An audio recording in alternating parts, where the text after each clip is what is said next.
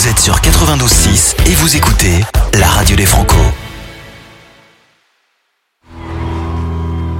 Je crois que je ne t'aime plus, elle m'a dit ça hier, ça claque dans l'air comme un coup de revolver. Je crois que je ne t'aime plus, elle a jeté ça hier entre le fromage et le dessert comme mon cadavre à la mer. Je crois que je ne t'aime plus, ta papier vert sous mes doigts, sous mes doigts. Je te regarde et je pleure juste pour rien, comme ça. Sans raison, je pleure, à gros bouillon, je pleure, comme le vent, un oignon, je pleure. Arrêtons là, la la la, la la la la la la. Elle m'a dit, la la la, la la la la la la. Elle m'a dit, je crois que je ne t'aime plus. Relève-toi, relève-toi, tu ne sais pas dans ma robe, pas cette fois, relève-toi. Tu n'as plus d'odeur, tes lèvres sont le marbre de la tombe de notre amour. Elle m'a dit ça, ce sont tes coups froids. Quand je fais l'amour avec toi, je pense à lui. Quand je fais l'amour avec lui, je ne pense plus à toi. La la la.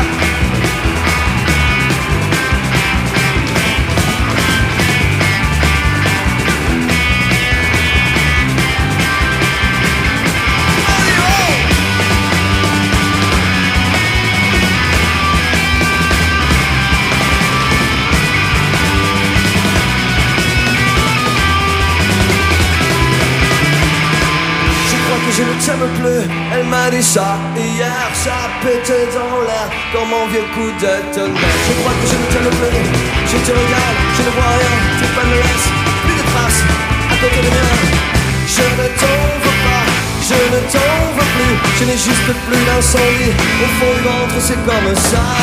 La la La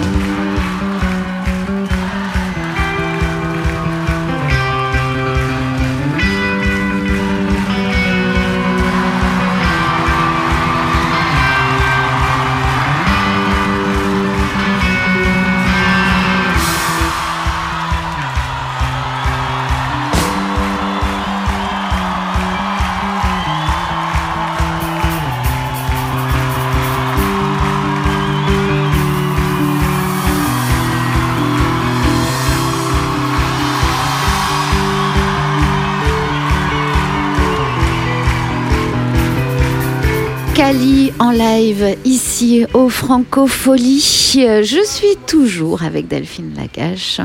Plein d'histoires à raconter sur les, sur les Franco. Euh, Qu'est-ce qui est pour vous, euh, on, parlait un peu en antenne, un, son emblématique des Franco? Oui, alors un, son emblématique euh, en dehors de la musique, c'est un son de coulisses. J'aurais vraiment aimé pouvoir l'avoir, vous le rapporter, mais je- j'en en ai Il est pas d'extrait. que dans votre tête. Il est que dans ma tête et dans la tête de ceux qui l'ont partagé, à savoir l'équipe. Euh, c'est le son des Tokiwoki. Ouais. Et il y a 25 ans, euh, au Franco, il n'y avait pas de téléphone portable, évidemment. Donc pour communiquer, on communiquait sur les Toki, évidemment sur des lignes fixes de téléphone, mais surtout sur les Toki. Et le son des Toki, c'était Radio Franco. Donc c'est pour ça que je, ça me- venir euh, parler à Radio Franco, ça me faisait penser au, au son des Toki, parce qu'il y avait ceux qui ne savaient pas bien s'en servir, ceux qui, sa- qui maîtrisaient à fond parce qu'ils étaient là, ils étaient J'imagine Hein quelques blagues aussi. alors, les blagues, mais que à la fin du festival, parce que pendant, Ouais, ça rigolait pas, il fallait pas brouiller le canal. Et puis au tout début, euh, il y a des années, il n'y avait pas plusieurs canaux, il y avait qu'un canal, et où on découvrait un tel de l'équipe technique, etc. Donc il y avait les voix qu'on reconnaissait, celles de nos collègues, et puis il y avait euh, les voix de ceux qu'on ne connaissait pas, qu'on découvrait à la fin du festival. Ça, c'était très drôle. Voilà, donc ça c'est... Et, vous, vous- aviez envie de me parler aussi de Bernard Lavillier?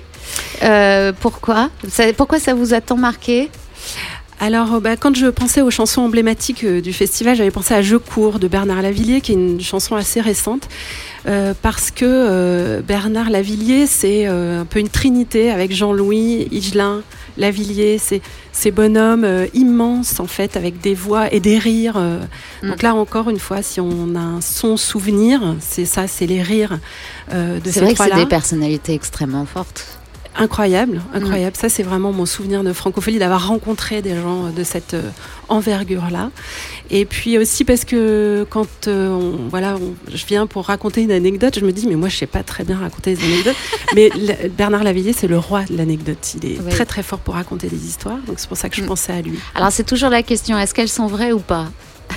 Euh, Avec alors, Bernard Lavillier. on ne sait pas, mais sait en pas. tout cas, moi, j'ai trop envie d'y croire.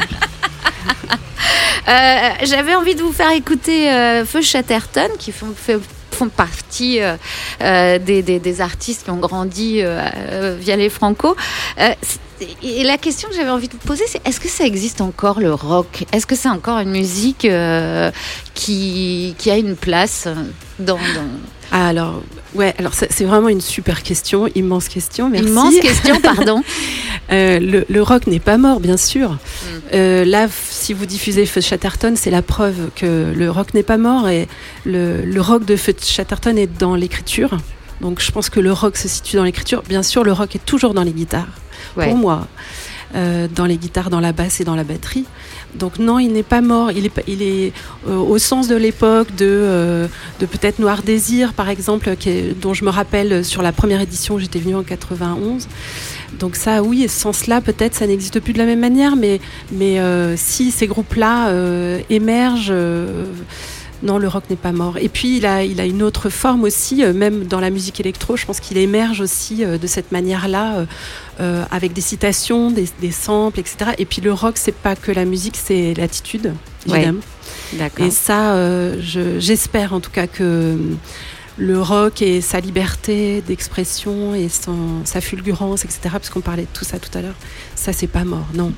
Alors, euh, je- justement, on parle d'attitude. Quelle patience il faut avoir avec les jeunes artistes? Bah, la même qu'avec euh, tout le monde. non, il faut. En fait, c'est pas de la patience. euh, je pense que c'est plus de l'écoute et euh, de de l'é- de l'écoute, oui, du temps et du comment dire, de ressentir l'énergie en fait des uns et des autres. D'accord. Mais euh, non, en fait, euh, je pense que les, les jeunes artistes, comme on dit, c'est-à-dire qu'ils sont jeunes dans le sens où ils, ils se mettent dans la démarche, ils ont envie d'y aller, c'est le début de leur histoire, comme le début d'une histoire d'amour, donc euh, ils sont plutôt... ils sont, on n'a pas besoin d'être patient avec eux, on a besoin d'être avec eux. Merci beaucoup, Delphine Lagache. On va écouter donc en live Feu Chatterton, La mort dans la pinède.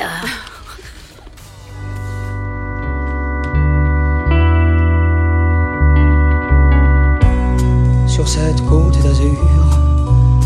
Les baigneurs palipèdes ignorent tous les secrets de plage où l'on étend nos 17 ans. Tu m'as dit oui, mais tu n'étais pas sûr. Je t'ai conduite dans la pinède. C'est en dessous des arbres que l'on joue, que l'on étend nos 17 ans.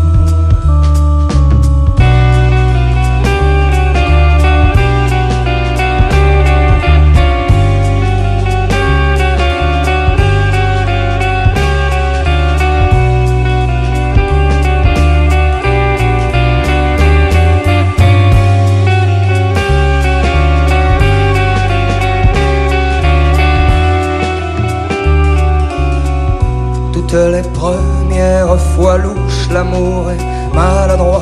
Gauche, dans le bois, tourne à droite, gauche, droite, gauche, c'est bien ce que tu crois. Toutes les premières fois louches, l'amour est maladroit. Gauche, dans le bois, tourne à droite, gauche, droite, gauche, c'est bien ce que tu crois, ça. Souvent ça déçoit qu'on le fasse dans les bois, dans la chambre d'hôtel ou dans l'aube du soir. Toutes les premières fois. Faut que l'on sache des choix, se vaut mieux, faut faire remis les yeux. 16, 3, 4, de contes de princesse. Oh 3, 4, de contes de princesse. Il faut que l'on sache des choix, se vaut mieux, faut faire remis les yeux. 3, 4, de contes de princesse.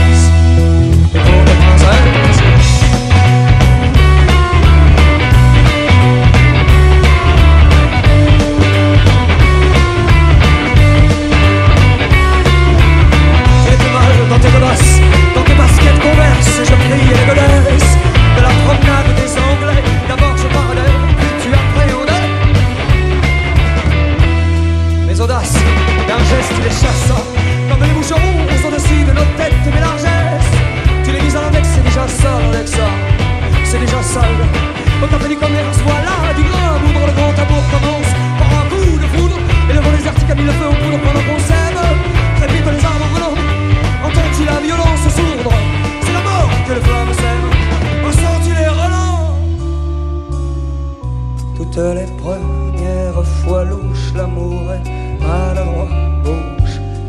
bois, tourne à droite. Gauche, droite, gauche, c'est bien ce que tu crois. Toutes les premières fois louches, l'amour maladroit. Gauche, dans le bois, tourne à droite. Gauche, droite, gauche, c'est bien ce que tu crois, ça. Que souvent ça déçoit qu'on le fasse dans les bois, dans la chambre d'hôtel ou dans l'aube du soir. Toutes les premières fois. Il faut que l'on sache les choix, se perdre mieux, faut fermer les yeux. Le 16, 3, 4, de princesses. Oh 3, 4, de contes et princesses. Il faut que l'on sache les choix, se perdre mieux, faut fermer les yeux. 3, 4, de contes et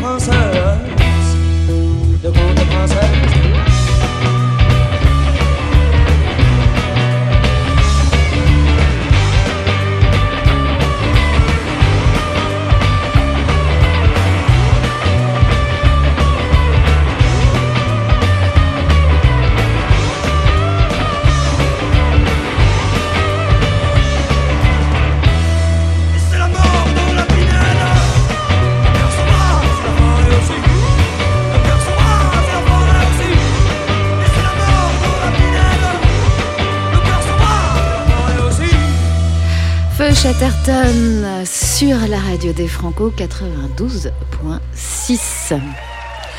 On le compare à Vincent Delerme, Arnaud Florent Didier ou Alain Souchon. Et son travail ici, c'est justement de se faire un nom, à une identité qui ne soit personne d'autre que celle qu'il a choisie pour ses chansons. Martin Luminet, avec nous sur la radio des Franco.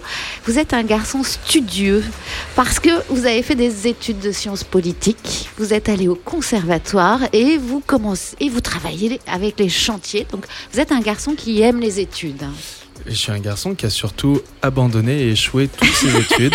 Donc, euh, de ce point de vue-là, j'ai une régularité assez. C'était euh, quoi euh, Sciences politiques? C'était Sciences Po? Ouais, c'était Sciences Po. Mais c'est structurant quand même d'avoir fait Sciences Po, ne serait-ce que pour l'écriture, non? Oui, on a une belle écriture. Je fais des beaux P, des beaux R. euh, je les sens bien à deux interlignes en dessous. Non, non, bah, c'est bah, c'est- hyper passionnant. hein. Oui. Mais, euh, mais oui, Vous auriez oui. pu être homme politique. J'espère pas, j'espère pas. Non, non, non, je pense que la politique, ça se fait pas trop euh, là-bas. Ça se fait comme on fait nous, quoi. Oui. Bah, on, en parlera tout à l'heure. Il y a quelques invités qui vont peut-être vous contredire. Euh, je disais en, en introduction, on vous compare euh, à des grands noms de, de- de la musique. C'est- ça la difficulté, c'est arriver à exister euh, avec son propre nom. Combien de temps on doit se les traîner? C'est Ça ressemble à, ça, ça sonne un petit peu comme machin. Je pense que c'est un réflexe qu'on a tous, bien sûr, parce que ça- c'est confortable aussi d'affilier quelqu'un à une famille, d'affilier quelqu'un à une. Ça vous énerve ou ça vous, ça vous flatte? Ni l'un ni l'autre. Je pense que ce, qui, euh, ce que je trouve bien, c'est d'avoir le même carburant que certains chanteurs, à savoir des fois une sensibilité un peu trop forte euh, ou une colère un peu trop forte. Euh, et ça, je pense que tout artiste, mais euh, on, se reconnaît aussi dans des, artistes qui font pas du tout, même de la chanson, en- enfin qui chantent pas du tout en français ou quoi que ce soit.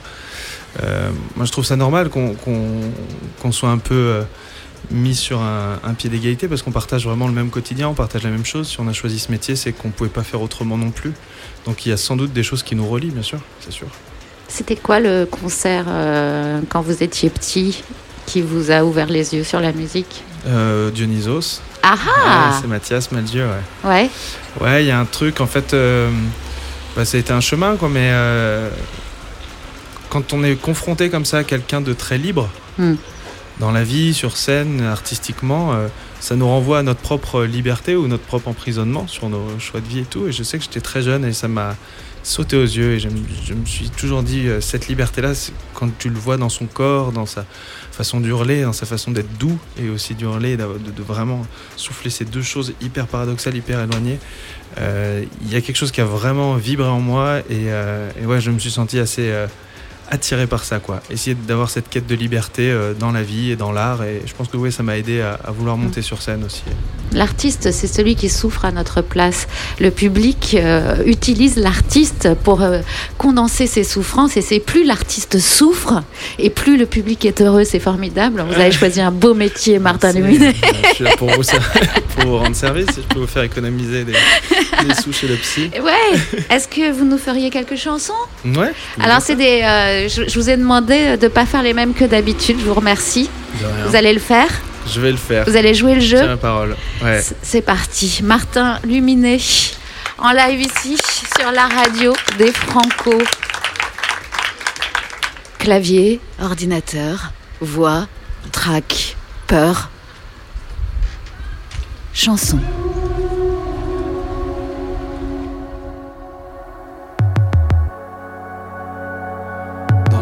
Que je ferai pas, j'arrêterai, j'arrêterai enfin de mentir. Dans la chanson que je ferai pas, j'avouerai, j'avouerai ce que j'ai pas pu dire. Je serai enfin fier de moi. Je prendrai mon courage à dix doigts. Dans cette chanson que je ferai pas. Dans la chanson que je ferai pas, tout le monde aura le droit. Vive la vie, vive la joie, un best-of de tous mes mauvais choix, mauvaise vie. À la lettre, je mets l'amour par les fenêtres, mauvais pote, mauvais mec, mauvais fils, mauvais frère. Si t'as besoin d'un problème, t'hésites pas, tu m'appelles. Éternel, bon à rien, à part moi, tout va bien, c'est moi le roi du plagiat. Ouais, je copie sans cesse le garçon que je suis pas. Eh.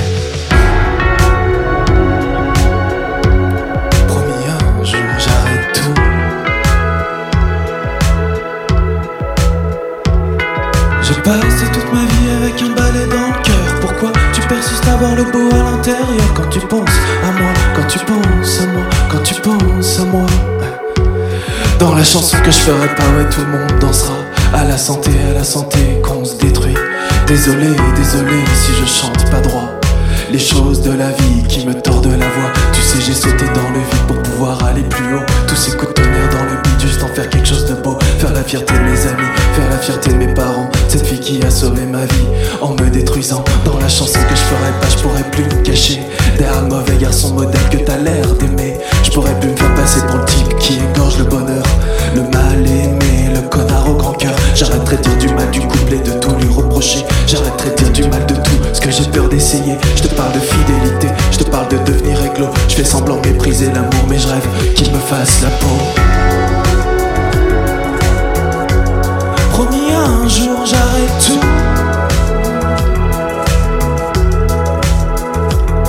J'ai passé toute ma vie avec un balai dans le cœur. Pourquoi tu persistes à voir le beau à l'intérieur quand tu penses à moi, quand tu penses à moi, quand tu penses à moi. Ok, dans la chanson que je ferai pas, je dirais haut et fort que cette putain de vie passera pas sur le corps. C'est comme ça, c'est comme ça que j'ai tout appris. La solitude comme animal de compagnie. Génération assassinée par des diplômes d'abrutis. Je me demande plus si je vais y arriver, mais plutôt à quel prix. Et tu crois, et tu crois que la musique a sauvé ma vie, mais la musique c'est pas le remède, non. La musique c'est ma maladie. C'est la chanson que je ferai pas. La chanson que je ferai pas, ouais. Il faudrait que j'écrive cette chanson mais j'en suis clairement incapable. Il faudrait que j'écrive cette chanson mais j'en suis clairement incapable. C'est tout pour moi. Merci bonsoir. Appelle-moi Martin Luminable ouais. Pourquoi tu crois en moi? Pourquoi tu crois en ce type? Qu'est-ce que tu vois en moi? Si ce n'est mon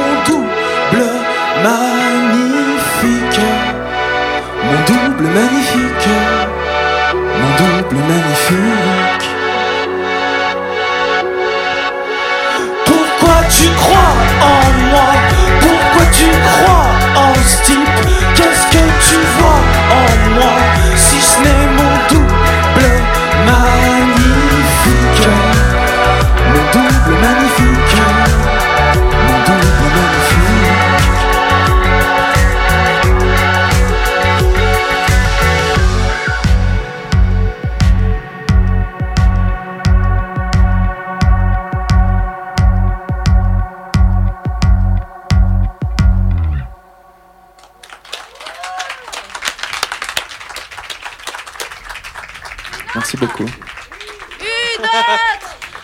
Je vous fais un rappel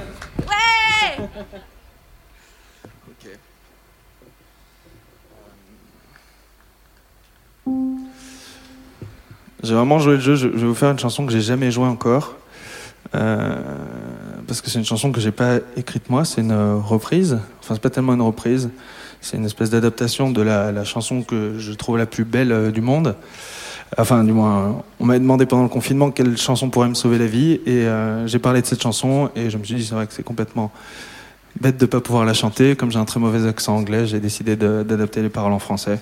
C'est une chanson de Julian Casablancas, le chanteur des Strokes, dans, un film qui s'appelle euh, Somewhere. Donc c'est une chanson pas trop trop connue, donc vous pouvez penser que si ça vous plaît, vous direz que c'est moi qui l'ai écrite. Voilà.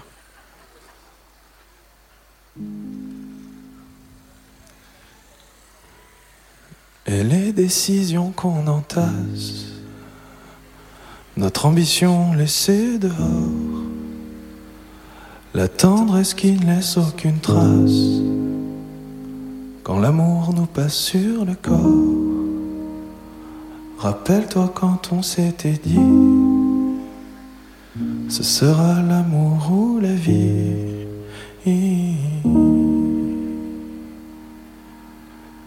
Rappelle-moi pourquoi les années se répètent. Pourquoi, pourquoi les amants vont au cinéma. Pourquoi je penche un peu ma tête quand on me reparle de toi. Rappelle-moi d'oublier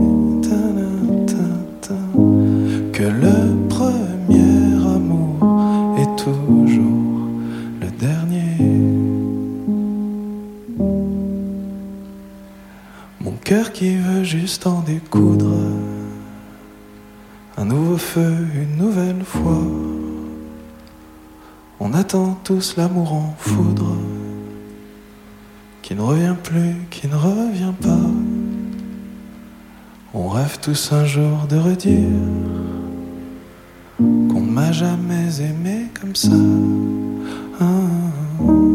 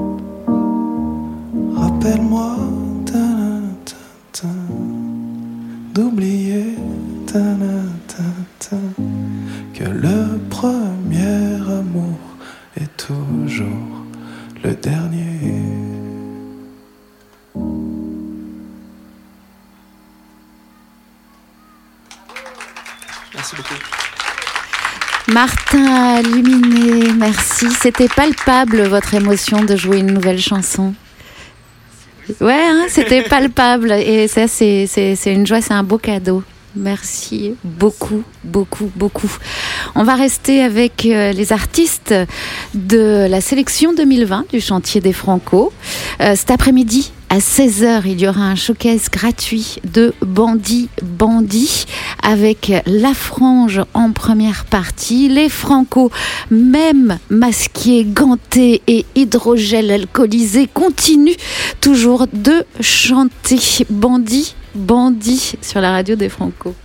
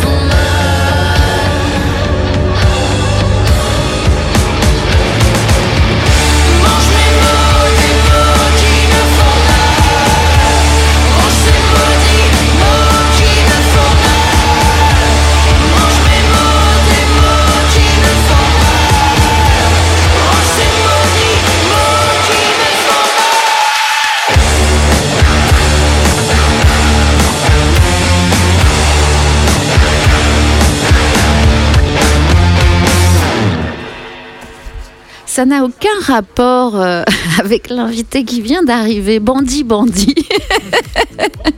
Elle est avec nous, Catherine Benguigui, nouvelle élue à la culture ici à La Rochelle. J'ai dit nouvelle, euh, ça veut dire, mais en même temps, ça fait des années que vous êtes ici. J'imagine que vous travaillez dans la culture depuis longtemps, mais nouvelle, ça veut dire qu'il faut que vous nous expliquiez tout de vous. Oh là, tout de moi. Mais Bonjour oui. à tous. D'abord, euh, Bonjour. ouais, je, je suis arrivée à La Rochelle en 98. Je venais de Lille où j'avais euh, dansé, où j'avais euh, créé un service culturel à l'université de Lille. Puis je suis venue à La Rochelle pour la danse au départ, pour enseigner la danse à l'université. Et puis j'ai euh, regardé un peu ce qui se passait. Je me suis dit, tiens, ça serait bien de, de créer un pôle culturel à l'université. Mhm. Donc on a créé euh, le service culturel, euh, une salle de spectacle. euh, je me suis toujours battue parce que j'ai toujours considéré qu'il fallait que que chacun puisse puisse être dans la culture, être avec la culture. Mm. Et euh, voilà, c'est un chemin euh, qui m'a amené aussi, euh, de par mes multiples engagements, à m'engager encore plus et puis à, j'aime pas trop dire faire de la politique, non, à construire des choses avec des gens, à avoir des convictions à partager. Vous avez vu la euh, Martin Luminet qui a fait Sciences Po là, tout à l'heure, qui disait Oh là là, Dieu me préserve de faire de la politique. Euh, c'est étrange cette idée justement qu'on on oublie à quoi sert la politique tellement euh, il y a un, s- un, un cirque médiatique autour il y a de un ça. cirque, oui, il y a effectivement un cirque, mais euh, pour moi, la politique, c'est donner du sens. Mhm. C'est donner du sens euh, à nos vies. Ouais. Je dis nous parce qu'on est tous euh, au même niveau. C'est pas c'est pas une histoire de descendants. C'est pas une histoire de. Il y en a qui font pour les autres. La politique, c'est construire ensemble. C'est bâtir des choses. C'est euh, c'est faire en sorte que de transformer un peu euh, la, la vie des gens, quoi. Mm. C'est c'est donner beaucoup et c'est recevoir aussi. Je disais hier à Maxime Bonneau, je lui disais de toute façon la culture c'est de gauche. La culture, ça transcende. Oui. Normalement, oui. La culture, c'est c'est pas c'est pas de la politique politicienne. La culture, c'est euh, c'est euh, ce que nous sommes, Hmm. ce que les sociétés sommes, ce que nous sommes. C'est ce qui euh, fait nos, nos identités, notre identité. C'est ce qui relie les uns aux autres. J'imagine que La Rochelle c'est une ville passionnante pour travailler dans la culture. Ah ben c'est formidable parce que La Rochelle, c'est une ville qui est pas si grande que ça, Hmm. Mais dans laquelle euh, on a euh, énormément d'acteurs, énormément de volonté. Vous parliez de Maxime qui a été euh, Maxime qui a été adjoint à la culture, de Michel Crépeau, Michel Crépeau qui était un amoureux de la culture aussi. C'est une ville où il y a beaucoup de labels, ce qu'on appelle les labels, c'est-à-dire les grands établissements, mais aussi beaucoup de compagnies, beaucoup de, gens qui sont aussi plus indépendants, dans les plasticiens, etc. Il y a aussi beaucoup de gens qui ont envie de transmettre. Mm. Et je crois que la transmission, c'est très important. C'est-à-dire euh, faire en sorte que chacun puisse découvrir des choses. Et euh, c'est une ville euh, où il y a un foisonnement et c'est une ville qui a, qui a, qui a une identité forte au niveau culturel. C'est d'ailleurs le, le- il y a des franco dans l'air, il y, a, il y a de la culture dans l'air. Ici, La Rochelle, c'est et puis c'est une ville qui transpire la culture de par le, son patrimoine. Pour vous, ça doit être difficile parce que c'est un sacré héritage là qu'il y a derrière. Euh, il faut arriver, il faut les porter, hein, tous ces grands noms, euh, tous ces gens qui ont créé autant de choses. Euh, c'est, ça, de- ça doit demander une énergie, un respect, un- de garder tout, tout, tout cet héritage en, en soi. Et qu'est-ce Oui, qu'on casse, qu'est-ce qu'on change? Il, il faut, je crois qu'il faut saluer Mm. tout ce qui a été fait. Il faut euh, écouter, observer. Il faut euh, incarner. Mm. Parce que je crois qu'il y a besoin d'incarnation en politique. C'est-à-dire que la politique, c'est pas euh, des étiquettes. C'est pas ça la politique. Il faut qu'il y ait des gens qui portent pour donner du sens. Mm.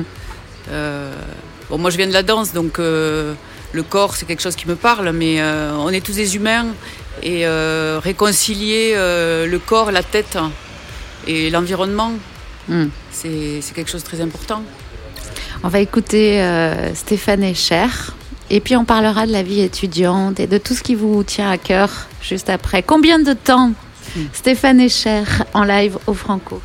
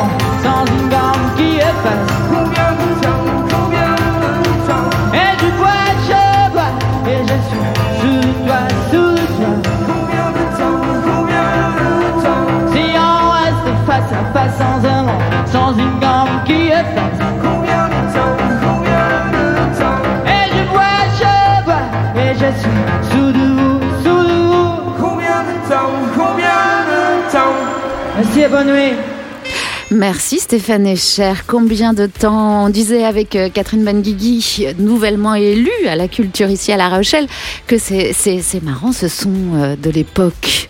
C'est toute notre jeunesse. Ça, fait- et, et on disait c'est un petit peu daté.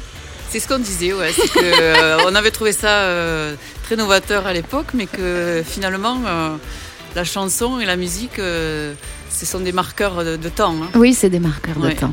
Euh, on, on parlait euh, de la danse parce que vous venez de la, de, de la danse. Comment on arrive à faire vivre la danse? C'est tellement dur de, de développer, de faire, de faire venir le grand public vers la danse. Ouais, c'est pas évident, mais en fait, l'idée, c'est, je pense, de provoquer des rencontres. On parlait de transmission, euh, et tout à l'heure, on parlait du chantier, justement, avec euh, la possibilité d'ouverture euh, vers des jeunes, euh, tout ce qui était chantier des profs aussi. C'est de faire Ouais. en sorte que dans l'éducation, le rapport entre l'éducation et la, cul- et la culture, c'est vraiment à travailler. C'est euh, c'est de faire en sorte que les, les, les jeunes, ça leur semble naturel.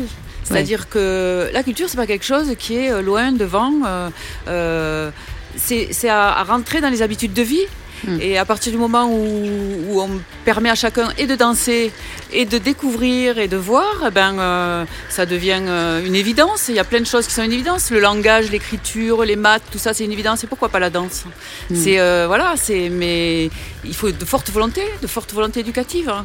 Il y a une hiérarchie dans la culture, c'est ça qui est assez insupportable. Si on prend la, la danse, par exemple, aujourd'hui, le hip-hop est absolument partout dans la danse. Et, pourtant, au départ, c'était une sous-culture. Et le temps que cette sous-culture devienne appréciée, respectée, connue, euh, il, faut, euh, il faut un temps fou. Et même, ça continue. Il y a toujours des gens qui estiment que le classique, ça c'est de la culture et tout le reste euh, c'est vaguement du boom boom pour les jeunes. C'est difficile d'arriver à changer ces mentalités. C'est la question du passage euh, de la rue à la Seine. Ouais. Euh,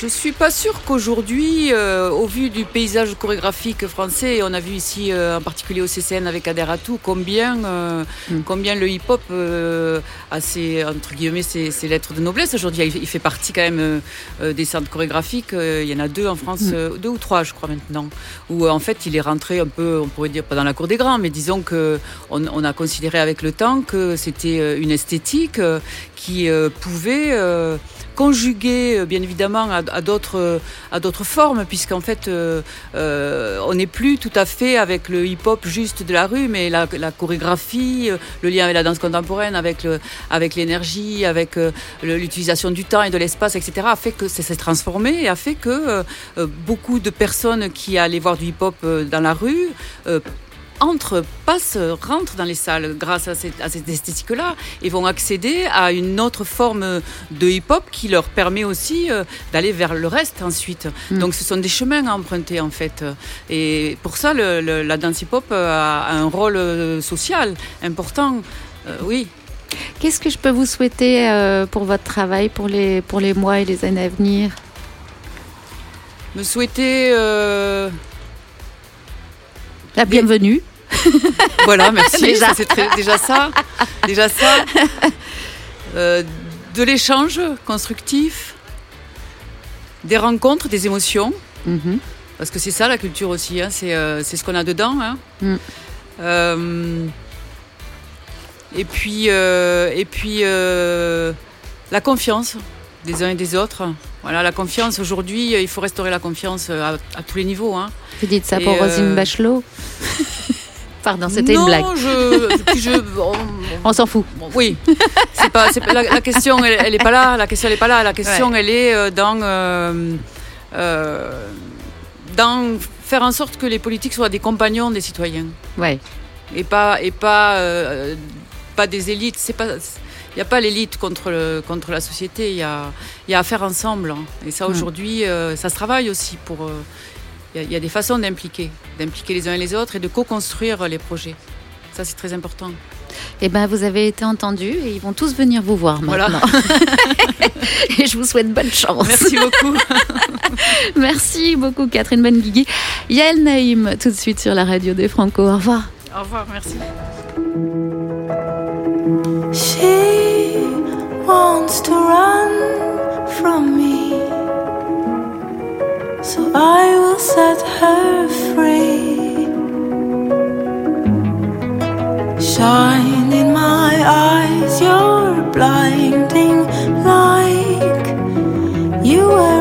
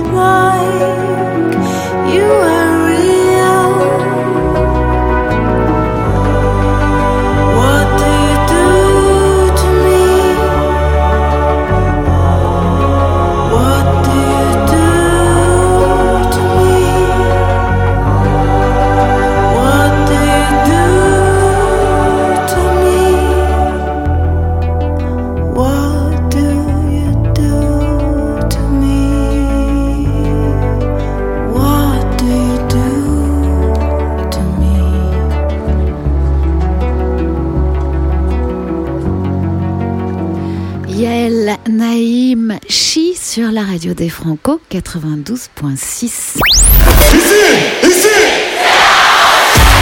Il y a des Franco dans l'air. Du 10 au 14 juillet, vous écoutez la radio des Franco. La radio des Franco. On reste au cœur des francopholies, ici au Jardin Bobinec à La Rochelle, avec jusqu'à 14h sur la radio des Franco. À venir, une balade avec Sébastien Chevrier, puis Morgane Moto, directrice exécutive des francopholies, nous plongera dans Francocéan, un beau projet de bord de l'eau. Bernard Le Maga, il va, me, il va me le dire tout à l'heure que je prononce mal son nom. Donc, on fera ça en interview. Lui nous parlera des tours ici à La Rochelle. Et pour vous souhaiter un joyeux appétit, une belle bouche, Isia, hommage à son père, présent dans toutes les pierres des tours de La Rochelle, Igelin, le dragon de métal.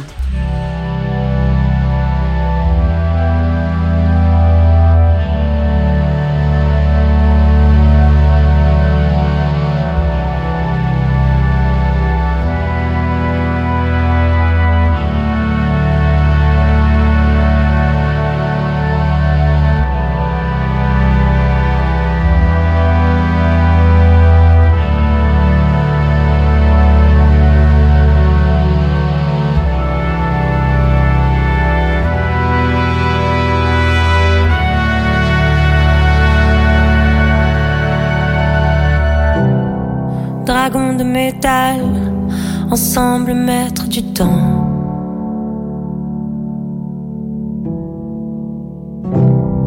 Sauveur de l'ennui, je te regarde, tu me comprends.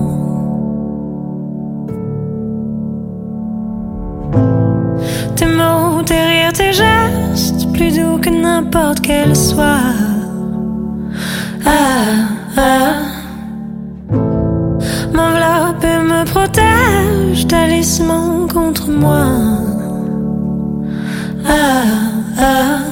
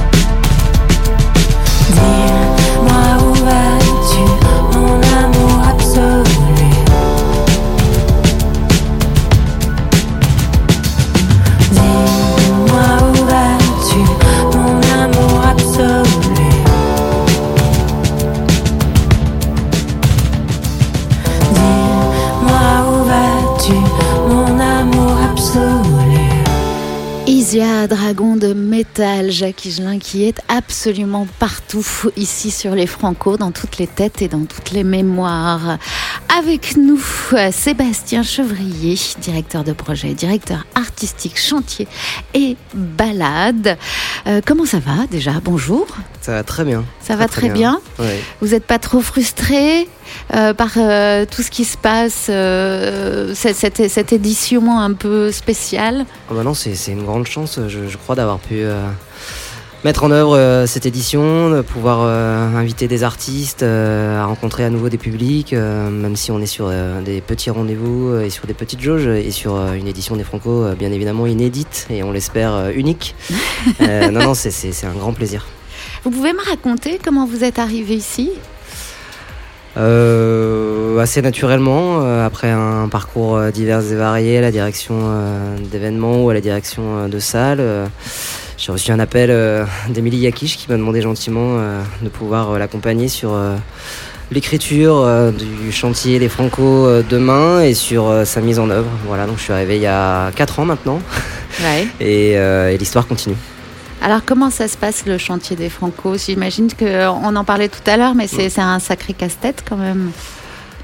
Alors, euh, casse-tête. Faut- euh, il faut bah, déjà il faut choisir les artistes, il faut les soutenir, il faut il faut arriver à les faire rencontrer, euh, leur faire rencontrer leur public. euh. Oui, bah, ça se passe en, en plusieurs étapes. Effectivement, il y a cette étape de, de repérage un peu et de sélection là, qui est peut-être le plus grand des casse-têtes finalement euh, et la plus grande des frustrations parce qu'on ne peut pas accueillir tout le monde. Voilà, on est obligé de, de faire des choix entre guillemets, euh, des choix que l'on essaye de faire euh, de manière assez scrupuleuse et qu'on partage avec euh, chaque année un petit comité de repérage, euh, voilà, qui euh, se renouvelle tous- tous les deux ans. Des gens qui sont issus soit de l'UE, des médias, voilà, des gens un peu proches de la famille Franco que l'on sait assez assidus sur les salles de concert. Donc voilà, on partage cette sélection un peu avec eux. On choisit, on va dire, environ une, une quinzaine d'artistes. Euh, et puis on essaye d'être euh, là au bon moment, c'est-à-dire que des projets qui paraîtraient euh, évidents ou qui nous sembleraient voilà, adaptés et pertinents pour la famille chantier ne va peut-être pas être dans le bon timing parce que c'est déjà trop tard ou déjà trop entouré. Donc on essaye d'être assez vigilant aussi sur le tempo un peu. Mm. de ces artistes-là et sur l'actualité qui va les guider. Et une fois qu'on a fait cette sélection, eh bien, on, on construit un peu leur parcours euh, là aussi avec eux en essayant de répondre vraiment euh, scrupuleusement à leurs besoins et à leurs attentes du moment. Ouais. Et je crois que c'est- vraiment euh, aujourd'hui ce qui caractérise un peu euh, euh, l'accompagnement du chantier. Voilà, on s'intéresse euh, bah, bien évidemment à la scène et au live. C'est c'est, euh, une spécifi- c'est la spécificité du chantier des Franco. Voilà, on a la chance d'avoir euh, un lieu euh, euh, dédié pour cela euh, au bout du parking Saint-Jean d'Acre hein, qui accueille Ouais. chaque année euh, les, les concerts euh, du festival. Euh, et donc on travaille avec eux et avec leur entourage pour définir euh, les, les contours et les contenus euh, pédagogiques. C- Cette année, euh, il y, a, il y a donc euh, cette petite bulle avec euh, bah, ces idées un, un peu sympas. Ça vous est venu comment La balade des Franco, le, le fil de l'eau, tout ça. C'était, J'imagine que c'est un petit challenge pour les artistes parce que ça, leur, ça les force à changer leur vision de leur musique?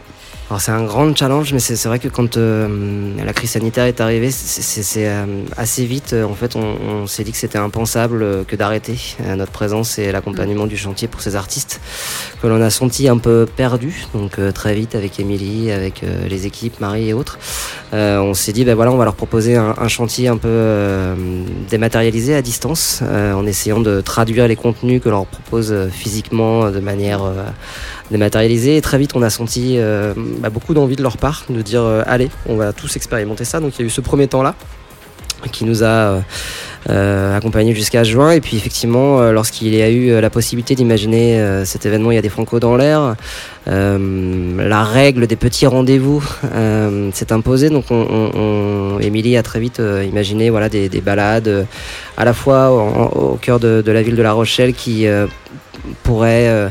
euh, mixer une découverte un peu des curiosités euh, historiques euh, de la ville de La Rochelle et des moments un peu musicaux comme ça où on découvrirait des artistes peu ou pas connus de la sélection euh, 2020 du chantier des Franco. Cette balade aussi tous les matins à 10h30 euh, euh, un peu à l'extérieur de La Rochelle dans un quartier qui s'appelle Villeneuve-les-Salines en, bordure d'un lac euh, et d'une zone humide où on, découvre à la fois la faune et la flore et une artiste euh, donc euh, Clara Isé et, toute sa poésie.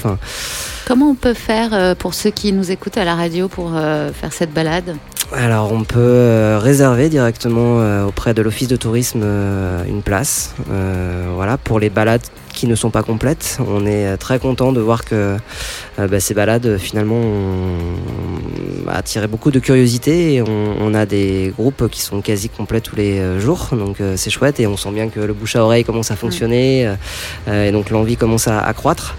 Pour revenir à la question de tout à l'heure, c'est vrai que pour les artistes, on leur demande un exercice un peu particulier parce qu'ils sont dans un moment où ils sont plutôt en train de construire euh, leur live. Euh, souvent, Ouais. ils sont accompagnés. Là, on leur demande de se présenter un peu brut, euh, Mm. de revenir à l'essence même de leur morceau, seul, euh, a cappella, à la voix et, et simplement avec une guitare pour certains, un piano pour d'autres, acoustique. Au début, euh, voilà, je, je crois qu'ils nous ont dit euh, oui, why not, mais euh, on va quand même regarder un peu ce que ça dit. Et puis là, tous nous témoignent finalement un moment. euh, de toute façon, cette année est particulière, inédite. Ce moment est, euh, est un peu dingue et un peu fou. Donc, euh, non, ils sont ravis de revenir vraiment euh, à la base de leurs morceaux, quoi, de pouvoir les rejouer comme ils les ont composés finalement euh, dans leur chambre ou, euh, ou dans un studio ou je, ne sais où. Voilà, et donc ils prennent un, grand plaisir. Et puis, euh, ce qui est assez magique là, c'est- de, casser un peu la barrière de la scène, de la technique, d'avoir une proximité, une relation entre artistes et public finalement qu'on on n'a plus ou, peu souvent. Donc là, voilà, ils ont une, relation vraiment directe. donc c'est très, très très très chouette, je vous avoue. Alors, euh, on va écouter euh, la Dolce Vita, mais on peut peut-être dire un petit mot euh, juste avant. La Dolce Vita, c'est donc euh, cet hommage à Christophe. Euh, le clip sort aujourd'hui. Euh, vous avez demandé à tous ces artistes de travailler cette chanson. Vous pouvez me raconter ce- cette histoire?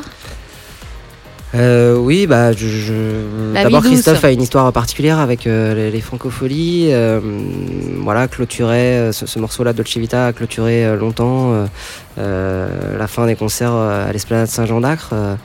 Christophe lui-même est venu régulièrement se, se produire ici. euh, au Franco et puis on cherchait euh, un trait d'union euh, à un moment donné euh, et on trouvait que Christophe était un, juste trait d'union justement entre toutes ces familles musicales, tous ces artistes là. Euh, Aujourd'hui, le chantier des Franco, se veut assez représentatif finalement de la créativité euh, euh, en France euh, musicale. Donc, on a des artistes de rock, euh, des gens qui sortent plutôt euh, du rap ou de l'urbain, d'autres électro, si, si tant est qu'il y a encore des familles, qu'il y a encore des familles mu- musicales. Euh, bref, et puis euh, c'est vrai que sa disparition un peu euh, précipitée là nous a donné envie de proposer euh, cette reprise aux artistes du chantier des Franco. En se lançant dans l'inconnu, euh, c'est-à-dire qu'on avait envie, envie d'en faire un, un bel objet, quoi, à l'image du personnage et de l'artiste, Euh, un bel objet artistique, esthétique, euh, et euh, je crois que la participation d'Augustin Charnet, voilà, qui a fait euh, toute la partie musicale. euh, Un artiste euh, donc, qui, a un, qui a un groupe qui s'appelle euh, Kidwise, qui a longtemps travaillé, là, enfin, en tout cas sur, le- sur les derniers albums euh, avec Christophe. Euh, a au début un peu hésité parce qu'il il a tellement revisité avec Christophe finalement euh, bah voilà, le- ces- morceaux qu'il s'est dit est-ce que je vais être encore capable de? Finalement il est parti sur une version très minimaliste qui nous semble euh, idéale. Voilà, et les artistes ont joué le jeu euh, merveilleusement bien donc euh, voilà, on laisse. Je euh, vais, je vais citer ces- les, les- les artistes. Alors, vous me reprendrez hein, si, je, si je me trompe. hein, c'est des nouveaux artistes. On ne sait pas toujours que- comment prononcer bien leur nom. Euh, PR2B, Tout à fait. Bandit Bandit, Lucie Antunes. Oui. Clara Isé, euh, Fils Cara, Martin Luminet qui était avec nous tout à l'heure, Sio, Sally, Terrier et Chien Noir, Tout à fait. La Dolce Vita.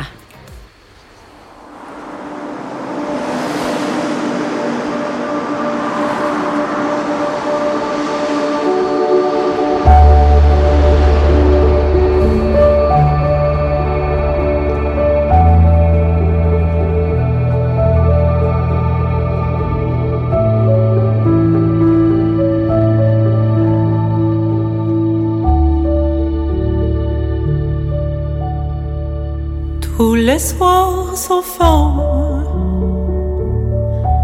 je traîne sur ma Vespa dans mon gilet de satin. C'était la Dolce Vita. Je cherchais l'aventure jusqu'au petit matin.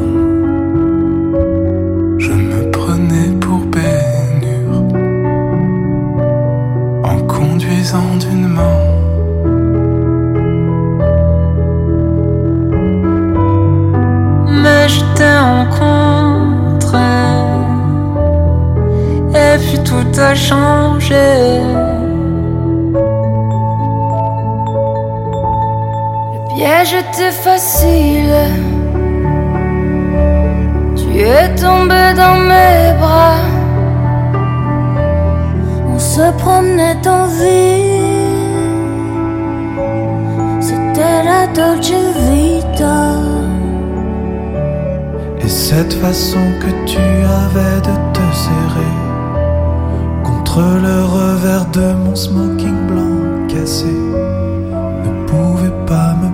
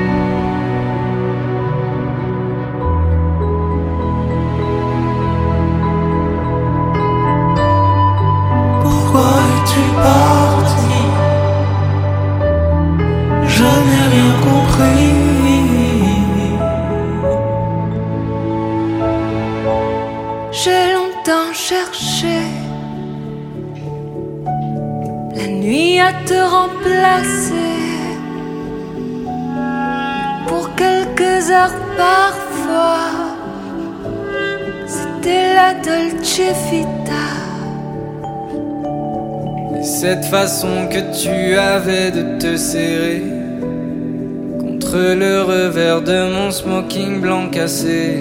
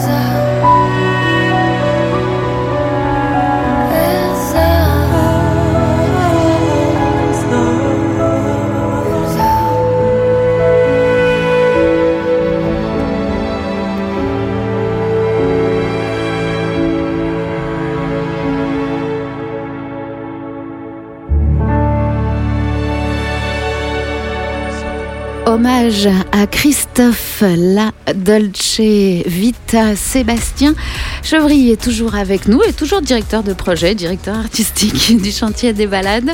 Et nous a rejoint Morgane Moto, directrice exécutive des Francopholies de La Rochelle. En petite pause en ce moment, c'est ça? En petite pause, exactement. Une petite transition. Une petite familiale. Euh, c'est quoi euh, le son des Franco? Il y a un son des Franco? Il y en a beaucoup en fait. Il y en a beaucoup, puisque je dirais même qu'il y en a presque 1, 2, 3, 4 chaque année, et puis tout au long de l'année aussi avec le chantier des Franco. Donc euh, bah, ça résonne tout le temps dans les bureaux. Ouais. Ça résonne euh, à l'année avec le, le chantier des Franco. Ça me fait penser à Émilie qui euh, nous fait la compile du chantier des Franco chaque année. Donc on entend les titres, on réentend les titres et on découvre les artistes euh, après sur la scène du chantier. Et puis après, euh, bah, toutes les nouveautés, en fait, on essaye de, de s'attacher à les découvrir puisque c'est vrai que toute l'équipe du festival n'a pas forcément l'occasion d'aller voir les artistes qu'on programmera euh, sur le festival et donc on les écoute dans, dans les bureaux. Puis on a nos petits coups de cœur chaque année. Sébastien, pour vous, il y a un son des Franco? Oula. Sur le chantier, par exemple, on en parlait tout à l'heure de, de- de- du, du choix artistique des artistes. Est-ce qu'il y a- pour vous, il y a un son particulier? Bah, aujourd'hui, euh, sincèrement, le, le son il est euh, actuel dans le sens où euh, il est fidèle euh, au temps présent euh, de la création musicale. Voilà, c'est ce qu'on essaye euh, aujourd'hui de, de proposer au sein du chantier, une sélection qui soit vraiment très hétérogène et, euh, et qui accueille des artistes euh, avec des parcours euh, divers et variés, avec des entourages divers et variés, avec euh, des états d'esprit un peu divers et variés, donc forcément avec des teintes. Après, euh, bah, au sein du chantier, forcément, il y a, il y a- il y a un ADN euh, et, et un fil rouge voilà, qui nous guide ou qui guide un peu euh, les parcours que l'on peut proposer euh, aux, aux artistes. Mais euh, il y a des sons, je crois que, effectivement, comme euh, Morgane le dit, euh, une pluralité. L'éclectisme. Le son éclectique. Voilà, tout Oh. à fait. On va dire ça. Est-ce que vous pourriez m'expliquer ce que c'est Franco-Océan Franco-Océan, en fait, c'est un, projet qui est né euh, donc principalement l'année dernière, mais en fait qui, découle et qui serait, je dirais, euh, la face visible de l'iceberg de tout ce que l'on fait depuis, des années, en fait. On, souhaitait mettre euh, un petit peu plus en avant l'ensemble des actions, je dirais, environnementales, sociales que l'on met en place depuis au moins une dizaine d'années sur, le, sur les francopholies.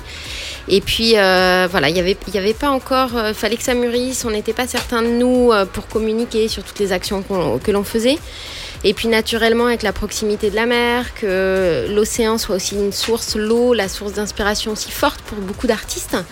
Et Ben voilà, ça a germé, ça c'est né, et puis on a, on a décidé de créer Franco-Océan, donc qui soit un peu euh, la face visible de l'ensemble des actions que l'on mène, et qui s'est traduit l'an dernier, et puis qui aurait dû se traduire cet été euh, par euh, un village, par des conférences, par euh, tout un cercle de réflexion réflexion et de sensibilisation du public pour euh, questionner, sensibiliser, euh, donner envie aussi de, de changer les comportements de certains et de certaines pour prendre voilà euh, l'ampleur de, de la situation un petit peu environnementale qui se passe autour de nous. Donc les Franco, ça va devenir un festival écolo? Non, ça ne deviendra pas un festival écolo, puisque ça l'est déjà, mais ça ne se sait Ah, pas. voilà, Et ça n'est pas forcément que écolo, je dirais que c'est vraiment l'ensemble de du côté euh, environnemental mais aussi social parce qu'on parle souvent euh, de, de des déchets on va parler euh, de consommation d'eau tout ne me vient pas là mais on mène beaucoup d'actions mais on oublie aussi le côté social. Et c'est vrai que les, francopholies bah, c'est des scènes pour les tout petits pour tous les âges. On essaye vraiment d'avoir un public qui est très large. Et donc dès 2-3 ans on a une programmation pour sensibiliser vraiment tout le monde à la scène française et à la musique aux musiques actuelles et puis, euh, il y a le côté euh, des personnes en situation de handicap. Donc, ça fait euh, maintenant plus de 12 ans qu'on s'attelle à avoir des comptoirs ADBC, d'avoir un accueil vraiment dédié et vraiment aménagé pour pouvoir accueillir ce public en situation de handicap. Et puis après, ça va être aussi euh, toute une politique euh, d'accompagnement des équipes, de formation des équipes, puisque beaucoup de nos équipes euh, vont arriver en stage et puis bah, ça grandit. Et je pense que dans l'équipe, on, on sera un certain nombre à se reconnaître, mais avoir commencé en stage et puis finir bah, à différents postes du festival. Donc voilà, c'est ça aussi le côté un Oui, petit peu. ça c'est assez frappant. Moi, depuis hier, c'est vraiment cette sensation que c'est l'intégration d'une famille. C'est que les- tous les tous les gens m'ont dit, on est arrivé, on connaissait pas, on venait pas forcément de cette ville, etc. Et d'un seul coup, on a été adopté. D'un seul coup, on a pu créer. On a eu l'impression de faire partie euh, d'un grand ensemble comme ça, très respectueux. Bah, c'est c'est très important. Je pense que le côté humain dans, et so- solidaire de, de ces équipes, enfin, c'est vrai que c'est des métiers de passion et euh, on va y consacrer beaucoup de temps, beaucoup d'énergie. Et euh, heureusement qu'on retrouve ça. Et puis euh, vraiment la période du festival, souvent, c'est on crée cette petite famille. On est euh, du 29 juin en général jusqu'au euh, 20 juillet, tous ensemble, en train de mettre des barrières, à se donner des coups de main les uns les autres, même si chacun a, a un rôle très euh, particulier. Alors c'est qui les mauvais élèves Ah bah il y en a toujours. c'est ceux qui sont au fond de la classe, à côté du radiateur. Ah, je vais vous faire un petit challenge. Je vais vous euh, demander un souvenir emblématique des francopholies. Et vous avez trois secondes pour réfléchir. 3, 2, 1. Sébastien? Moi, c'est sans aucun doute un- le dernier concert de- d'Alain Bachung euh, ici euh, et ce silence qui régnait, euh, cette écoute, c'était euh, et cette fin de concert interminable. Voilà. Et moi, ce Morgane. sera Yannick Noah. J'étais la technique à ce moment-là. Donc là, c'était le feu sur le plateau. C'est pas le, le concert où il pleuvait et tout ça Si, exactement. où Il y avait un orage même. Oui, c'est ça, où il a terminé dans le public. euh, Exactement. Et c'est vrai que c'était ouais, une première aussi euh, du côté de la technique. Et c'est vrai que c'était un petit peu stressant de savoir si tout allait tenir, si le vent n'allait pas s'engouffrer. Et C'était un beau moment aussi. On va écouter une chanson que vous avez choisie, c'est Suzanne. Oui. Le SAV. Merci tous les deux. Merci, beaucoup.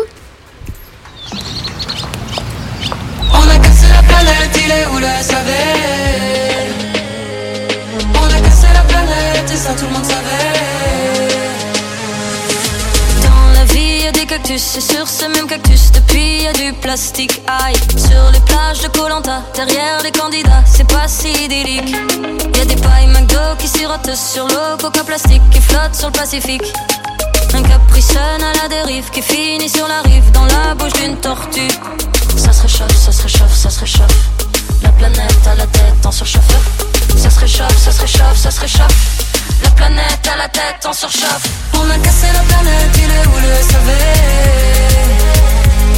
On a cassé la planète et ça tout le monde savait. On a cassé la planète, il est où le SAV on a cassé la planète et ça tout le monde savait sur les buildings pékinois. Le smog made in China. Les usines crachent leurs poumons. On est tous au premier balcon pour voir le ciel couleur béton. On mange des glaces en février. Y a plus de glace sur les glaciers. Les sources polaires vont transpirer. Bulldozer dans les forêts. L'orang-outan est délogé pour la pâte à tartiner. Ça se réchauffe, ça se réchauffe, ça se réchauffe. La planète à la tête en surchauffe ça se réchauffe, ça se réchauffe, ça se réchauffe. La planète à la tête en surchauffe. On a cassé la planète, il est où le SAV On a cassé la planète et ça tout le monde savait. On a cassé la planète, il est où le SAV On a cassé la planète et ça tout le monde savait.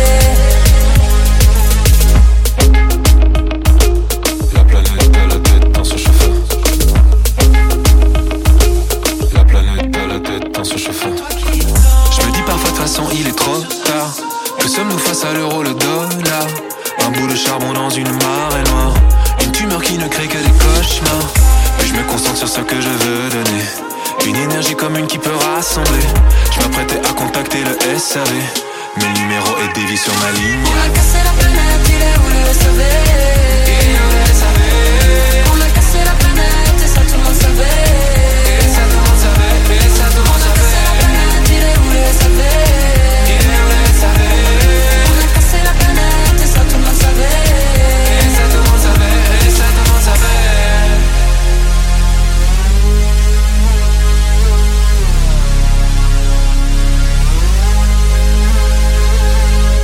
SAV Suzanne sur la radio des Franco. Et j'accueille maintenant Bernard le Magoharou. J'ai bien dit Impeccable. Impeccable. Vous êtes administrateur des tours de, de La Rochelle. Alors déjà, elle penche ou elle penche pas? Alors elle penche, Ah, mais elle va mieux. d'accord. C'est-à-dire que l'année dernière, à, à cette heure-là, euh, on était en train de faire des, des travaux euh, de sécurisation. Ouais. Et maintenant, elle ne bouge plus. Elle, euh, elle va très bien. Donc vous êtes détendu. Absolument. Ah ben ça fait plaisir. Euh, quand euh, vous avez commencé hors antenne à me raconter l'histoire de votre arrivée ici? Oui, alors moi, ça fait euh, à peine, un- ça fait une petite année que je suis ici. Alors effectivement, euh, mon arrivée a été fracassante puisque le jour de, ma- de mon arrivée, j'ai fermé la tour Saint-Nicolas parce qu'elle penchait trop. Ah oui, Donc ben je me suis fait beaucoup d'amis parmi les Rochelais, mais entre temps après on les on a pu les, les rouvrir. Mm. Et puis c'est vrai que c'était euh, l'année dernière en 2019, la première année que je faisais les francopholies en, en partenariat avec, euh, avec eux. Et c'est vrai ce que disait tout à l'heure Morgane Moto, c'est vrai que c'est, on, j'ai été accueilli euh, Mm. de manière formidable. hein. Et c'est vraiment une vraie famille. Et ça, c'est vraiment quelque chose. quand on voit la grosse machine à l'extérieur, hein, on se dit ça doit quand même être un, un Mm. business très réglé. C'est un business très réglé, mais euh, tout ça de manière très décontractée et très amicale, ce qui est vraiment très agréable. Très humain. Absolument. C'est vrai. Euh, bon, j'imagine que vous, vous, racontez cette histoire tout le temps, mais vous pour- pourriez me- me- m'expliquer un peu l'histoire de ces tours, euh, moi qui débarque de la capitale? Ah, alors. Allons-y, On y va, c'est toute une affaire. Alors en fait, les, les trois tours euh, qui sont Saint-Nicolas, la Chaîne et la Lanterne, Mm. c'est les trois derniers vestiges du système de fortification de La Rochelle. Oui. Alors, euh, les deux, euh, deux tours qui font l'entrée du port, hein, Mm. la tour Saint-Nicolas et la tour de la Chaîne. La tour de la Chaîne parce que c'est là qu'on mettait dans la journée la chaîne qui fermait le port, puisqu'on tendait une chaîne entre la tour de la Chaîne et la tour Saint-Nicolas. Et puis vous avez la tour de la lanterne qui est un, des plus beaux exemples d'art gothique militaire euh, de France. Et c'est en fait euh, un phare. Alors si on est très chauvin et très rochelais, on dira que c'est le plus vieux phare de France, voire le plus vieux phare d'Europe. D'accord. Euh, alors c'est pas tout à fait vrai. on va être on va être honnête euh, Bon. puisqu'il y a auparavant il y a d'autres euh, il y en a d'autres. Il y a des tours à feu, c'est-à-dire que euh, on allumait un feu en haut de la tour hein, pour pour montrer l'entrée des ports hein, au, au- au navire. Là à la lanterne euh, c'est un système différent puisqu'en fait on allumait une bougie dans un lanterneau en verre. D'accord. Mais c'est vraiment très exceptionnel. Alors ces tours, il y avait un capitaine par tour qui devait euh, promettre de rester euh, toute l'année sans sortir de sa tour. Quand Ah même oui. euh, Mm. un peu sportif. hein. Ça fait des beaux scénarios. Ouais, c'est pas mal. Alors ensuite, bon, ça a été des, vraiment des éléments de défense euh, pendant euh, le, le Grand Siège, par exemple, avec Richelieu. Et puis après, c'est devenu surtout des prisons. Mm. Alors, d'abord des prisons pour euh, les corsaires et les pirates, Ouais. les Espagnols, les Anglais, qui étaient enfermés là, ce qui explique les premiers graffitis qu'on trouve euh, à partir. on a des graffitis qui commencent au, XVIe siècle, où les prisonniers vont graver, sculpter Mm. dans la pierre euh, les choses. Et puis après, ça devient une prison civile jusqu'à la fin du 19e, puisque euh, la dernière grande période, c'est la période des communards. C'est-à-dire qu'un grand nombre de communards ont été enfermés dans les tours de la lanterne et dans la tour Saint-Nicolas et dans la tour de la Chaîne avant d'être déportés en Nouvelle-Calédonie. Donc là, maintenant, euh, il y a très peu de temps, on a la certitude aujourd'hui que par exemple Louise Michel est passée par la lanterne, elle est restée une nuit avant d'embarquer pour la Nouvelle-Calédonie. Donc c'est euh, vraiment un des, des monuments qui sont emblématiques Oui. de la ville de La Rochelle. Les Rochelais sont très très attachés à leur tour. Euh, et puis c'est quand même un exemple exceptionnel d'architecture militaire Hmm. euh, médiévale. Alors, euh, c'est aussi euh, complètement lié aux francopholies, c'est-à-dire que euh, toutes les images, euh, dans, dans, dans la- dans la- dans l'inconscient de tout le monde, c'est les franco, c'est les tours, non? Oui, alors les Franco, c'est les tours, puisque l'essentiel des concerts se font entre la chaîne et la lanterne, hein, Mm. sur le grand parking Saint-Jean d'Acre. C'est une vieille association, Mm. l'association des francopholies et du Centre des Monuments Nationaux, euh, puisque euh, tr- depuis très longtemps, on accueille le chantier des Franco Ouais. dans la salle basse de la Tour de la Lanterne toute l'année. Mhm. Et puis depuis l'année dernière, on a euh, mis en place des actions spécifiques. Donc l'année dernière, on a mis un, on avait un partenariat pour une, euh, une séquence très particulière qui était euh, la rencontre avec un écrivain ou un acteur et un chanteur. Et puis cette année, euh, la Tour de la Lanterne est une pause, enfin le point final d'une des promenades. Et on a euh, dans, les, dans la Tour de la Lanterne euh, Lucie Antonès Et c'est vraiment formidable. J'ai entendu le concert hier Ouais. soir. Ouais, c'est vachement bien. Vous êtes vous-même passionné de musique? Non. non, alors ça, c'était ma grande angoisse quand même. Ouais. C'est-à-dire que quand euh, le président du Centre des Monuments Nationaux m'a dit euh, euh, ça serait bien que vous, si vous voulez changer, ça serait bien que vous alliez à La Rochelle, parce qu'il y a les Franco. Ouais. Et là, dit, là, je suis perdu, quoi. Parce que, vous en bon administrateur des monuments nationaux, Hmm. vous voyez, moi, c'est, j'ai été plus habitué à organiser des concerts baroques. Oui. vous voyez, et pendant dix ans, j'ai administré l'abbaye du Toronnais dans le Var, hein, qui est l'un des plus grands exemples de- d'abbaye cistercienne d'Europe. Et moi, c'était plutôt, vous voyez, euh, cinq jours de, de chant grégorien de midi à minuit. Donc, si vous voulez, il y a eu quand même. Hmm. Voilà. Ouais. Et avec mes enfants qui trouvaient que c'était quand même euh, super cool que je vienne à, au Fran- euh, à La Rochelle pour les Franco, mais là, moi, j'étais un peu terrorisé, quoi. Ouais. Non, j'ai bossé hein, après, hein, j'ai regardé, euh, j'apprends les noms des, des, comment, des, des artistes, tout ça, parce qu'autrement, Mm. je suis foutu. Mais vous avez quand même été bluffé par un concert ou quelque chose qui, qui vous aurait marqué? Oui, alors, j'ai eu euh, l'immense chance d'avoir une place pour euh, le concert de Jean-Louis Aubert. Ouais. C'est-à-dire que là, j'avais l'impression. euh, Bah, il est baroque, hein il est baroque aussi. il n'est pas super grégorien, mais Non, baroque. hein. Vraiment grégorien. Et, et en fait, c'était. euh, en fait, j'étais ravi d'avoir une place pour, euh, pour Jean-Louis Aubert. hein. Je, je vieillissais de, de 30 ans d'un coup. Ouais.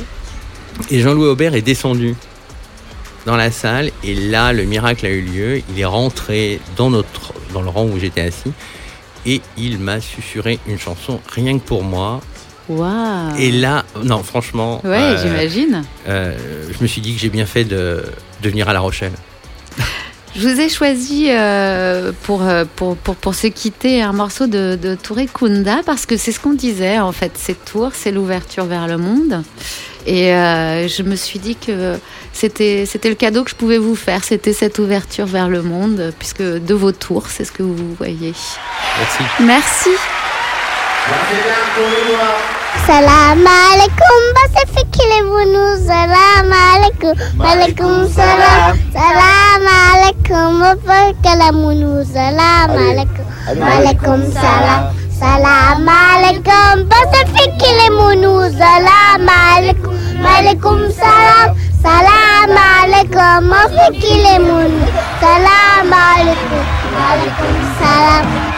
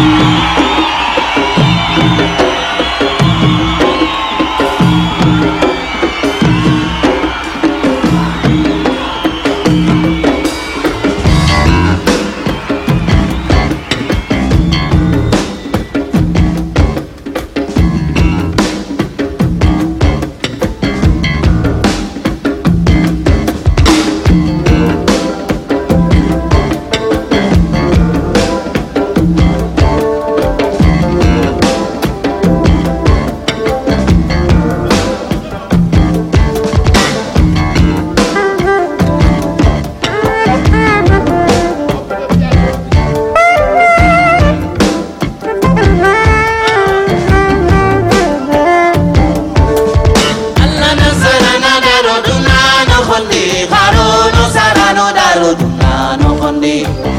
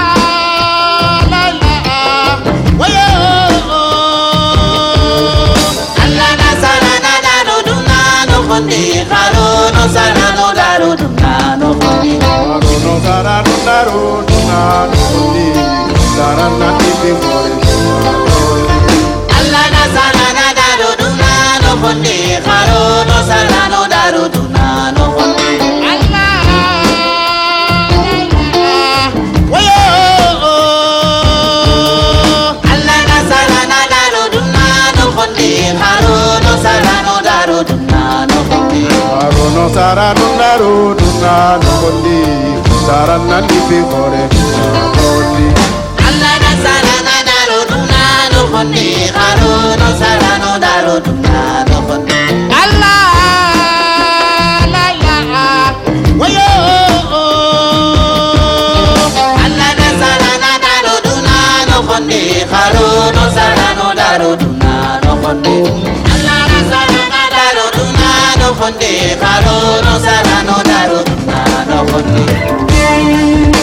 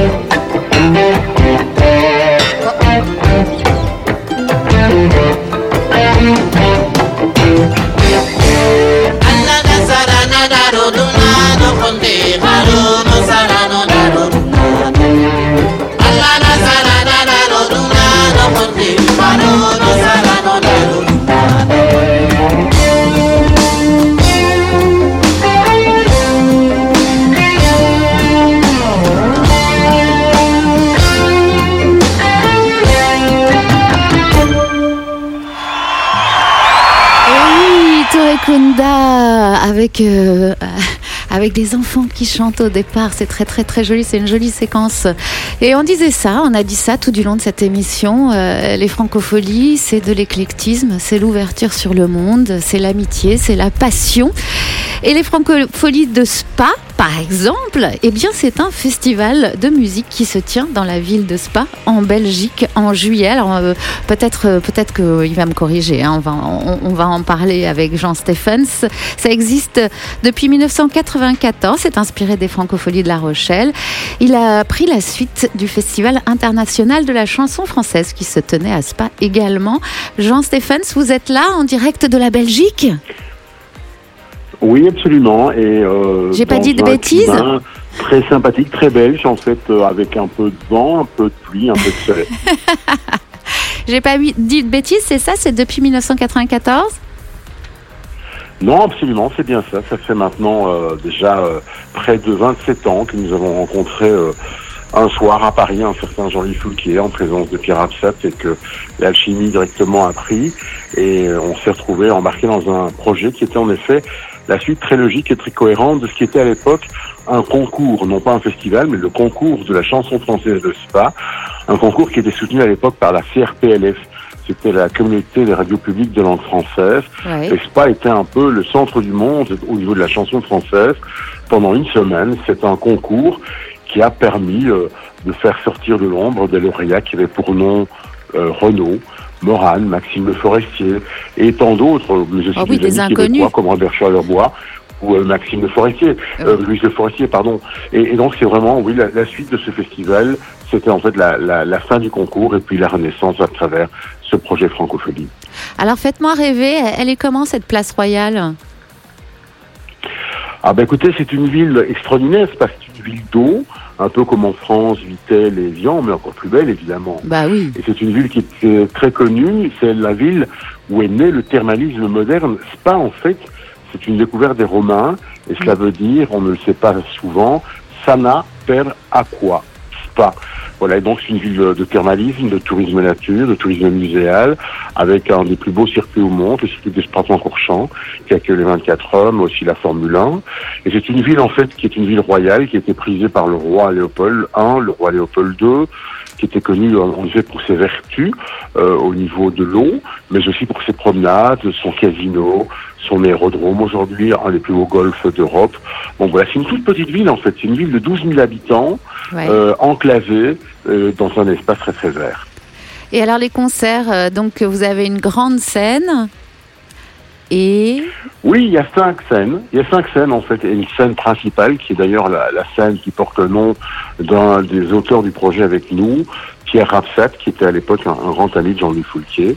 C'est la scène principale, et puis il y a quatre autres scènes dans le parc de Sept-Heures, dans la ville elle-même, et puis des scènes ouvertes, des scènes gratuites avec les bars en folie, avec des concerts éphémères et des salles minuscules euh, qui complètent l'offre principale qui est l'offre payante du festival.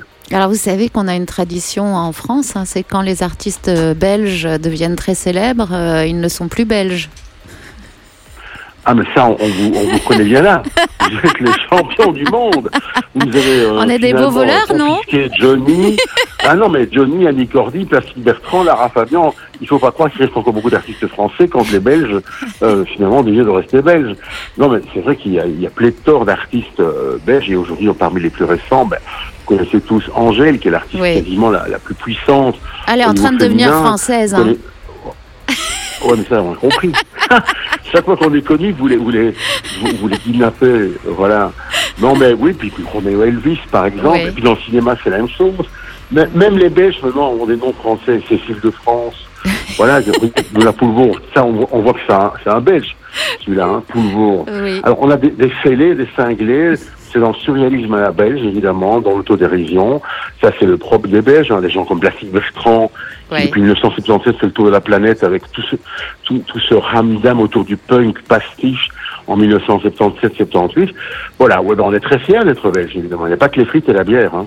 Bah, Il y a surtout une scène musicale incroyable en Belgique et un son qui est euh, euh, beaucoup plus euh, spé que le nôtre. Nous, on est beaucoup plus variété que, euh, qu'en Belgique où il y a vraiment une vraie, une vraie influence de, par exemple, en rock hein, de, de, de, de la scène anglaise ou américaine. Bien sûr, et, et là on parle évidemment des francophones, mais suis un peu dérangé. Euh, il y a une scène rock bruxelloise et flamande exceptionnelle, c'est aussi en Belgique qu'est née réellement la musique électro Oui, euh, c'est à la fin des années 70, et puis une relance en, en 80, avec des labels extraordinaires belges et, et anglais qui étaient mixés. Donc c'est vrai que c'est un petit pays, mais qui pour survivre doit exister à travers différentes formes d'expression. Euh, ça a commencé euh, à Delvaux, à Magritte, euh, et Magritte, mais c'est un, un pays qui doit, pour exister, se multiplier, être très créatif. Et aussi, c'est un, un- un pays qui est compressé entre différentes formes de culture. Le nord, la Hollande, et on parle le néerlandais, donc le, le flamand. À droite, on le Luxembourg, l'Allemagne, le sud, la France, la mer et puis l'Angleterre. Donc c'est un pays où on parle pratiquement tous trois langues. Oui, c'est peut-être pour ça aussi qu'il y a une oreille particulière en Belgique. Absolument. Oui, je pense qu'on est très influencé par les différentes formes de culture. Et puis, je vous le rappelle, Bruxelles, c'est, paraît-il, la capitale de l'Europe. Oui. Donc voilà, là aussi, il y a des milliers et des milliers de personnes qui, par euh, une langue, passent d'une langue à l'autre. Cet aspect cosmopolite de Bruxelles que, que j'adore particulièrement puisqu'on travaille sur différents projets euh, là aussi, c'est un peu le propre de la Belgique. Donc c'est un pays euh, qui a plusieurs facettes, plusieurs cultures et qui est très imprégné euh, des cultures internationales. Alors ici, il y a des francos dans l'air. Et chez vous, comment est-ce que vous survivez à, à tout ce qui nous arrive? Ah, écoutez, je vais pas vous mentir, c'est la catastrophe. Oui. C'est un, un, un moment d'une très grande difficulté.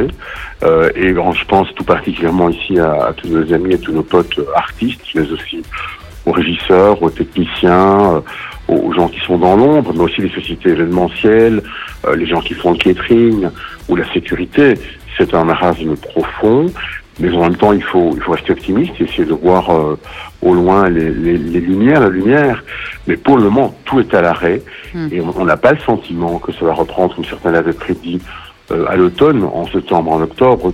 Tous les spectacles qui étaient prévus en mars, avril, mai, juin, qui étaient reportés en septembre, octobre, commencent à l'être maintenant vers la fin de l'année et surtout Ouais. déjà pour euh, le mois de février, mars l'année prochaine. Bon, ben, on, sera là l'année prochaine en juillet, quand même? Évidemment. Ah. Euh, et vous verrez aussi les artistes français, je vous, je vous rassure. Oh, merci. Non, on est, on est bien prêt. On a en fait quasiment reporté les trois quarts de l'affiche, euh, évidemment. Et avant notre date initiale, c'est-à-dire la semaine prochaine, on va annoncer encore cinq, six nouveaux noms. Et tout ça en étroite collaboration, en relation tout à fait amicale et fraternelle avec toute l'équipe de La Rochelle, et je salue au passage Émilie, Gérard Pont, Pierre Poli, et tous les amis de La Réunion, de Nouvelle-Calédonie, euh, de Montréal. C'est une grande famille, et nous sommes très très fiers de, de faire partie de la Confédération des Francopholies. C'est une idée exceptionnelle, qui est bien entretenue, bien développée aujourd'hui par euh, les deux Gérard, comme on les appelle, et je pense très souvent, et, et pratiquement chaque semaine, à Jean-Louis, qui Oui. nous a appris beaucoup, beaucoup de choses, à commencer par l'humilité et le respect, et cette passion pour la chanson française. Vous en avez, vous, un souvenir des Franco de La Rochelle? Oui, quelques-uns, mais souvent ils se coupaient vers une heure, deux heures. Parce que bon, en- à Spa, à Spa, on ne boit pas que de l'eau, évidemment, hein, et à La Rochelle non plus. Donc, Jolie nous a appris aussi à boire euh, des breuvages, des breuvages non catholiques. Et euh, oui, non, on a quelques bons souvenirs avec la Villiers, notamment, euh, Mm. et, et d'autres. Moi, j'ai beaucoup aimé l'année dernière euh, Soprano. Ouais. On peut dire ce qu'on veut, c'est un, un artiste extraordinaire. Oui, ok, c'est peut-être un rap un peu plus léger, du hip-hop euh, quelquefois consensuel, mais il faut pas être toujours brutal pour faire passer des messages. Et, et moi, j'adore Soprano. J'ajoute qu'il est venu euh, avec nous, avec Afrin également, défendre euh, un projet en Afrique. C'était les premières, les premières francophonies en Afrique, c'était à Kinshasa Ouais. en 2014 et 2015. Et, et Sopra avait, avec une très grande tendresse, accepté de venir défendre le projet. Il s'est produit dans un, dans un pays pas facile. On sait que le, la RDC, pour l'instant, un peu Oui. Animé avec des émeutes et des tensions, mais c'était génial, c'était courageux. Et enfin voilà, rien pour ça, je l'en remercie. Je trouve que c'est un artiste complet et qu'il faut des gens comme, comme Sopra ou comme Lafune pour euh, apporter de la fraîcheur depuis maintenant de nombreuses années dans la chanson française. Oui, d'ailleurs, on peut conclure comme ça en disant que toute la scène rap belge est en train de devenir française aussi. Ouais, mais ça suffit maintenant. hein. ouais, on va, on va quand même leur dire maintenant Oui, euh, parce que de, de mettre même- des frites dans les oreilles quand ils se en, en- en France. On leur, leur connaîtra des frites dans les oreilles, de la bière euh, dans le gosier et du chocolat dans les poches. chocolat belge, évidemment. Voilà. Je vous remercie beaucoup, euh, Ok. Jean-Stéphane. Je vous ai choisi un, vous petit live d'Arnaud en Ah, 1994. ben, et- Vive ah ben, ma évidemment, liberté. Encore un belge un peu taré, un peu fou. Oui. Super. Merci. Merci. Merci beaucoup.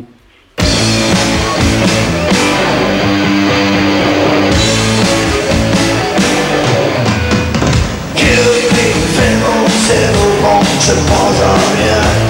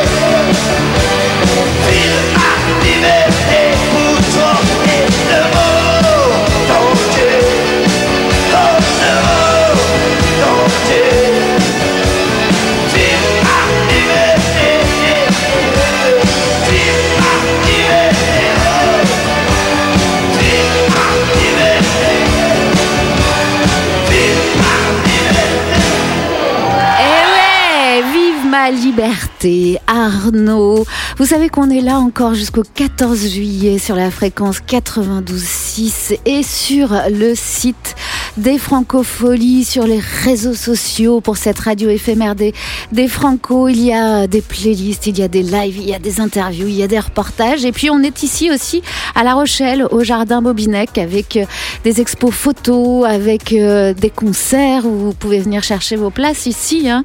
Il se passe des choses quand même malgré, euh, malgré tout ce qui nous arrive. La vie continue. Fabien, je voulais te remercier de m'avoir aidé à préparer cette émission. Mais avec grand plaisir.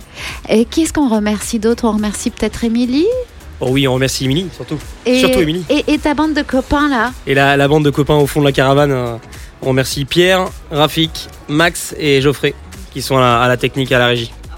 Tu, on- on- tu continues à travailler avec moi encore un petit peu jusqu'à la, jusqu'à la fin Jusqu'au je, vais- 14 je- je vais me forcer jusqu'au 14. Tu vas tenir le coup? Je vais tenir le coup. Bon, Dionysos, c'est ce qu'on écoute. Alors vous savez que toutes ces émissions, elles sont podcastables et notamment hier, moi je suis tombée sur cette interview magnifique de Mathias Malzieux à réécouter sur le site des Franco. Allez-y, Dionysos John McEnroe.